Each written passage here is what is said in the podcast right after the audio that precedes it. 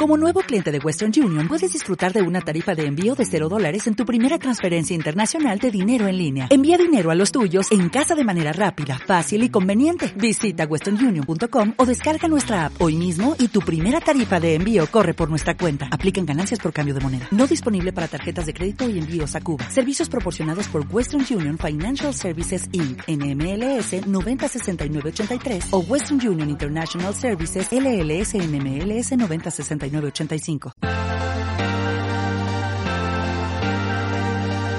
Gestión del patrimonio en cierre de mercados.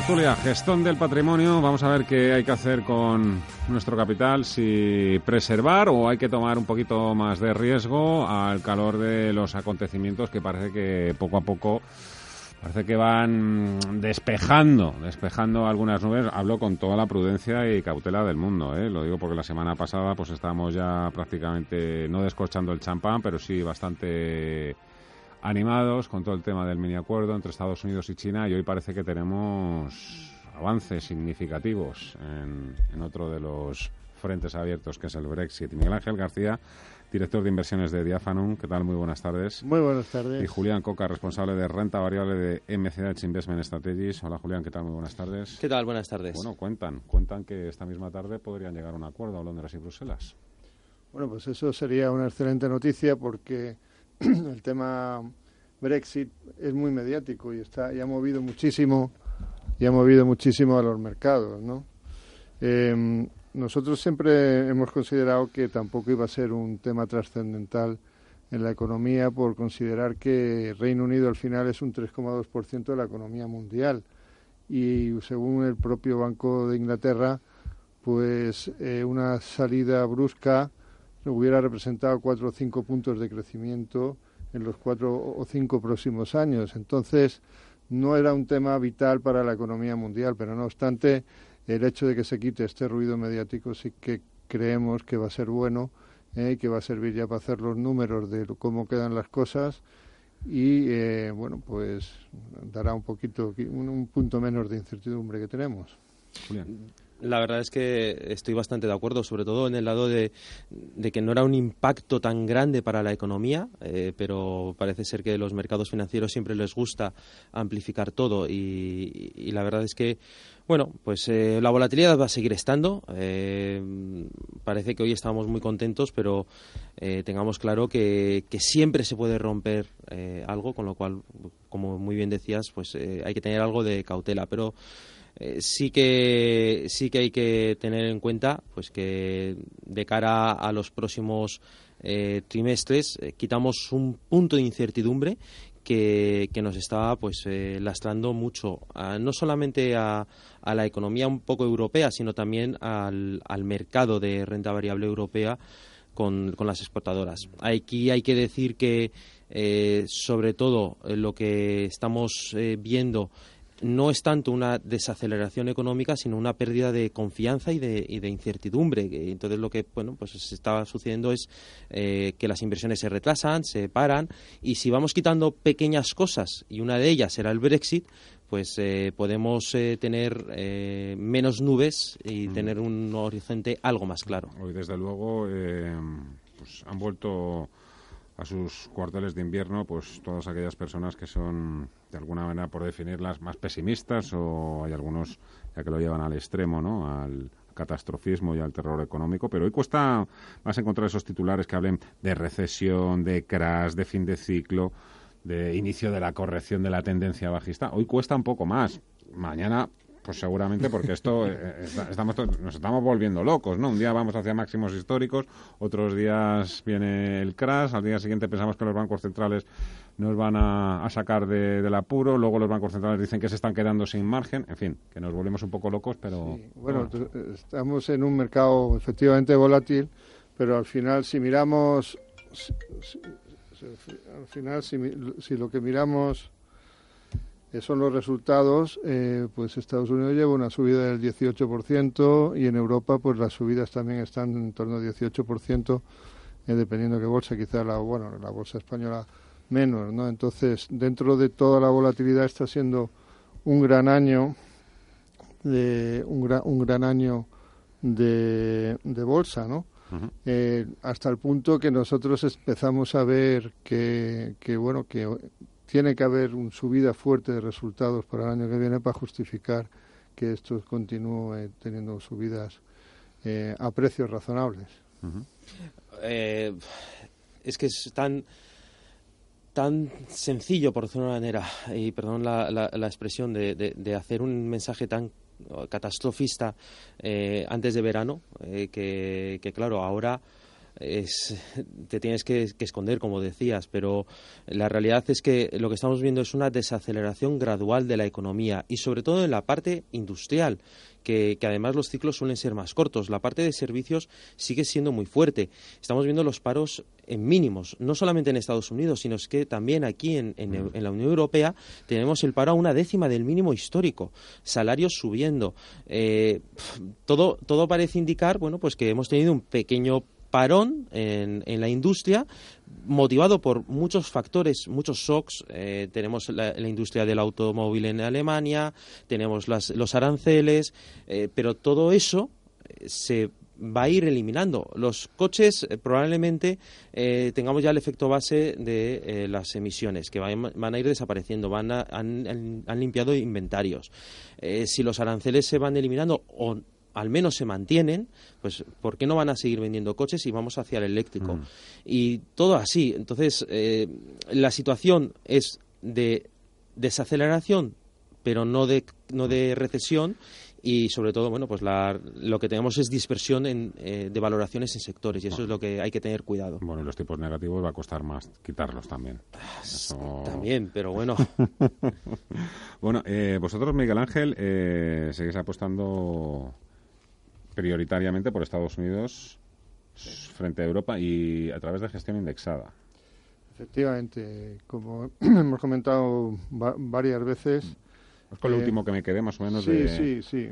Eh, seguimos ahí, tenemos eh, básicamente Estados Unidos indexado y luego lo que sí tenemos también es una apuesta específica por tecnología, por un fondo de tecnología que, bueno, al final pues tiene un 80, un 90% de sus posiciones en Estados Unidos, con lo cual tenemos una sobreponderación en Estados Unidos, pensando en que no solamente mm, allí hay mucha más dinamicidad económica eh, y que los resultados pueden ir mejor, sino que si viene un revés, muy probablemente sea más defensivo estar en, en Estados Unidos eh, que en Europa. O sea, eh, si hubiera una bajada, pensamos que. ¿No crees lo que dice JP Morgan?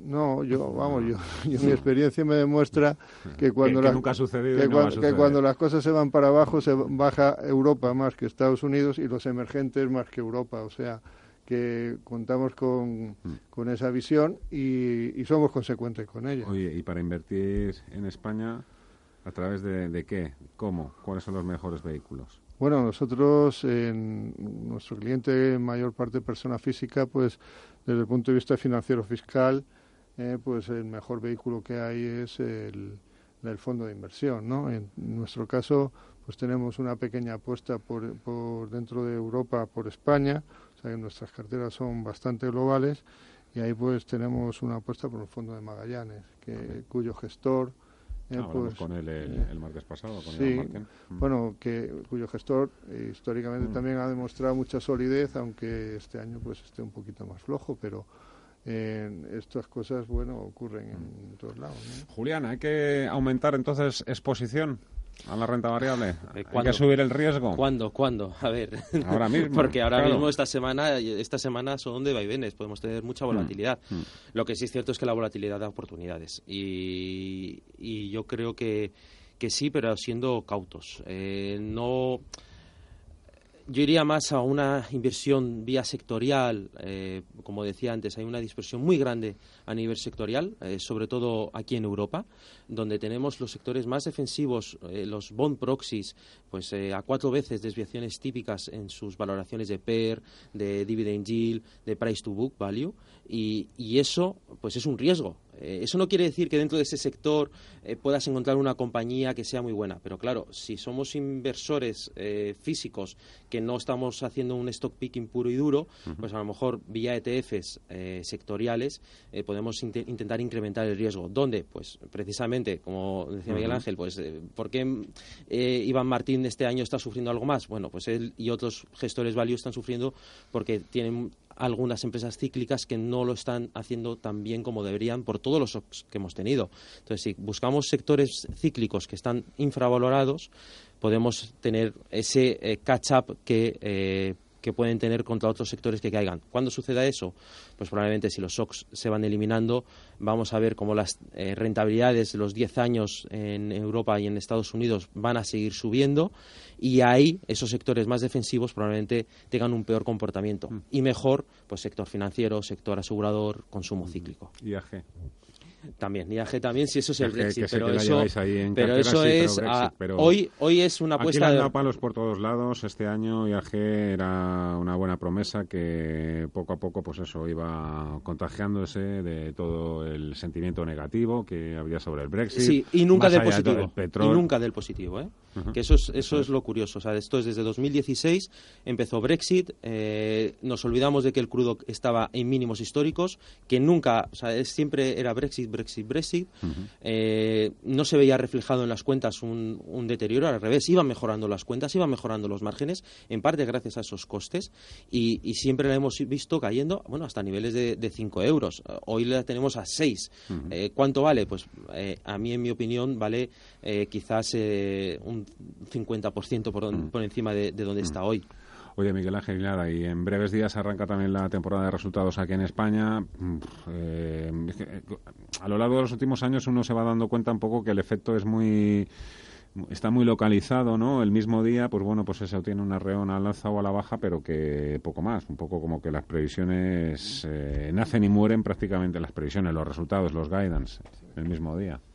Sí, el mercado suele ser muy rápido descontando los resultados, pero no obstante eh, si, si, se cambia el guidance de manera importante, sí que, sí que mm, y, da una visión del negocio eh, la empresa o, positivo o negativo, pues se suele reflejar, es lo que se refleja a largo plazo en, la, en las cotizaciones, ¿no? Eh, bueno, lo tenemos, por ejemplo, hoy, pues los resultados que ha habido, por ejemplo, en Estados Unidos, pues inmediatamente pues hemos visto ahí que hay algunos movimientos relativamente fuertes. Hoy han presentado muchos bancos. Eh, dentro de unos días, los bancos españoles, en principio dicen, ninguno ha dicho vamos a tener que cambiar nuestro plan estratégico por, por todo el tema de los tipos bajos o tipos negativos.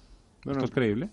Sí, bueno, lo único que ha cambiado eh, quizás sea que en la facilidad del depósito lo han bajado del menos 0,4 a 0,5, pero por otra parte le han dado con le han dado un balón de oxígeno porque en la parte de la, de la, de la reserva, digamos reservas obligatorias hasta las 6 le cobran el cero entonces les les ha mejorado les debe mejorar algo el margen de intermediación. Entonces eh, yo creo que la situación para la para la banca eh, ahora mismo es relativamente positiva porque la economía española va bien eh, tenemos ha bajado bastante la morosidad pueden bajar eh, las provisiones, dentro de que a largo plazo es un sector que lo, que tiene un, lo tiene muy complicado, ¿no? Mm. Lo tiene muy complicado porque tiene unas competencias. España muy bien, pero tú el dinerito te lo llevas a Estados Unidos. No, no, si, si el sector bancario, eh, desde luego, no es nuestro favorito en el medio plazo. Tenemos alguna apuesta puntual, pero eh, que consideramos que, que las condiciones a medio plazo no son buenas, que viene, tiene mucha competencia, que van a tener problemas para subir el margen de intermediación. Con MIFID II, si se aplica bien, las comisiones les pueden, se pueden ver resentidas, o sea que es un sector bastante complicado para estar en Otra cosa es que esté a niveles de PER entre, entre 6 y 8 veces ¿eh? y que el, precio-valor en libros esté, que sean ridículos desde un punto de vista histórico. Está en precio de valor en libros de 0,6 0,8 cuando históricamente pues, han estado por encima del 1. A ver qué pasa. Miguel Ángel García, director de inversiones de Diáfano, Julián Coca, MCH Investment Strategies. Muchísimas gracias a los dos. Hasta otra. Muy buenas tardes. Muchas gracias. Un placer. Buenas tardes.